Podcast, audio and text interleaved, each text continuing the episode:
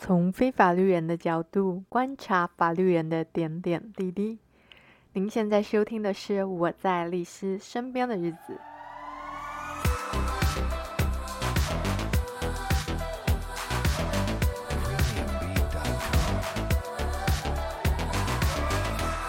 Hello，大家好。之前有提到关于法科的申论题写作，那我说有些可以跟大家分享的部分，于是呢，今天我就决定要来跟大家聊一聊啦。当然不是说我考试的分数有多好啦，毕竟我又没有真的国家考试的经验，学分班的标准又通常 颇宽松。那今天的目的主要就是从我。亲身经历告诉大家，认真看过李马律师的影片后，实际操作的一些心得。那详细的内容我不多提，还是请大家移驾亲自去看李马律师的影片。那当然，我会稍稍带一下我个人特别有感觉的几个地方啦。我个人特别有感觉的第一个地方呢，首先 就是。大家一定都有的感想就是，李马律师的字真心很丑。那其实这个部分啊，就是我一刚开始也很疑惑，因为他就坚持要那样边拍边讲啊，我超级不懂的啊，就又觉得就是他写字也很浪费时间呐。但他就是说他要证明字丑也可以考上律师，那这当然是半开玩笑啦。正确的说法应该是，就是你要考上你字的美丑，不是一个主要的重点。那重点是你的字要好辨认。那我一开始在看影片中说一笔一画好好写，不要连笔的时候，其实我不太能明白。毕竟就是说现在很少看到手写的字嘛。但如果大家去回想一下你的生活经验，其实就可以知道他在说什么。就有些人的。字其实是真的蛮漂亮，但漂亮、好看跟容易阅读的字其实是两件事。那么在考场上，你的字其实是要让改题老师能够轻松的辨认，而不是单纯写漂亮的字，却要让人花费心力去解读。说，哎，你现在这个字要写什么啊？我还要靠前后文去推敲嘛。毕竟就是阅卷老师，他又不是在品鉴书法艺术作品。你只要一笔一画好好写，让他们一眼看得懂你在写什么就好了。那第二个啊，我特别有感觉的地方，就是在讲阅读题目与审题的时间分配啊。那首先，阅读题目就是一个字一个字的好好的读题目，真的是有它的用处啦。除了像李马律师说，就是有些人在考场上紧张啊，变得他可能就是。没有这样一个字一个字好好去读题目，就很容易落东落西。但我觉得最主要是因为法科考试的题目啊，真的就是字字珠玑，没有什么废话。那当然，这个所谓的没有什么废话，也是要你有一些 做功课才看得出来。那所谓做功课什么，就是你 你要真的有念书有料啦。会这样说，就是我我的印象很深刻，是我没有上学分班以前啊，看法科的题目都觉得很莫名其妙，就写一些看起来很无关紧要的东西呀、啊，然后把题目搞得漏漏等啊，也不知道在干嘛。所以说这么说的意思，也就是说，你要是没有认真念书啊，你看到那些字字珠玑，你也是看不到题目的重点的啦。那。关于接下来这个就是审题的时间的分配，为什么特别要提这个？主要是要告诉大家，当你在考试的时候，题目一发下来，发现旁边都是正笔疾书的声音的时候呢，不用紧张。毕竟，像刚刚讲的那个法科题目，它明明就是字字珠玑，你都还没有好好参透、好好组织一下你的答案，你怎么有办法下笔？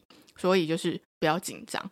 那当然说，如果你现在是在说那个法律学分班期末考啊，是非常有可能有这样的状况，因为毕竟那些题目可能就大家都练习过嘛。你说他们可能也不是，也没有审题干嘛，他可能就是在默写答案呐。那这个这个这个部分呢，等就会牵扯到我接下来要讲的。第三点。那第三点就是讲行话的部分。讲行话就是之前节目有提到啊。我有推荐大家可以多看看法院的判决嘛，因为其实多看几个之后，你就会发现那个行文模式都差不多，所以读判决我觉得是一个很好的内化方式，而不是去背解题书。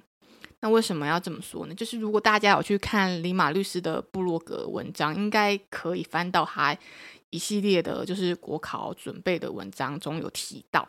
就是解题书是在帮助考生快速掌握答题架构，但是呢，在我们 贝多芬的 这个习惯之下，很多想要偷吃布的人啊，就会变成我看解题书里面那个题目的争点是什么，于是我遇到考相同的东西，我就会原封不动的把解题书的答案内容默写下来，这样真的非常危险。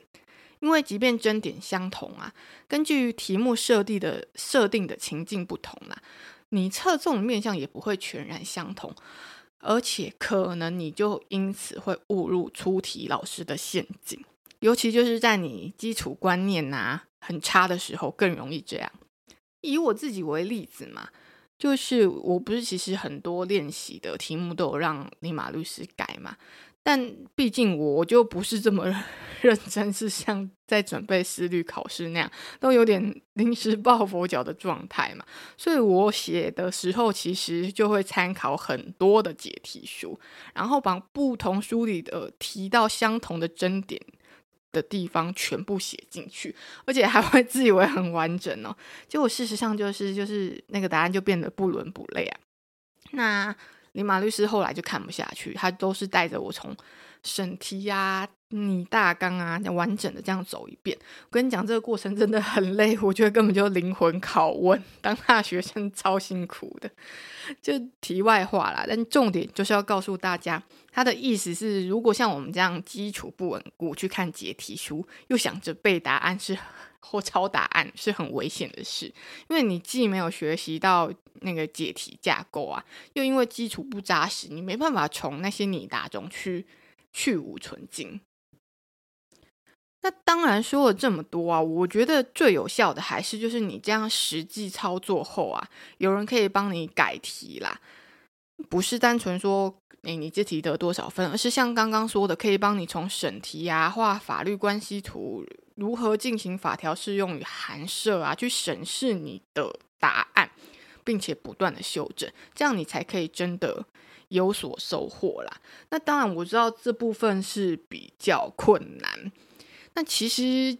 今年李马律师他带的思律读书会啊，有试着把我的一些 练习的答案当做教材。本来是希望大家对照一下我的第一次答案和经过他带着我去精修的你答啊，这样对照应该可以明显感受到差异啦。但因为时间的关系，好像没有真正的实践，所以我也不太知道成效如何。但我想有机会应该可以试着做一集这样的内容啦。诶，如果真的做这样内容，我真的觉得，呃，我牺牲超大的。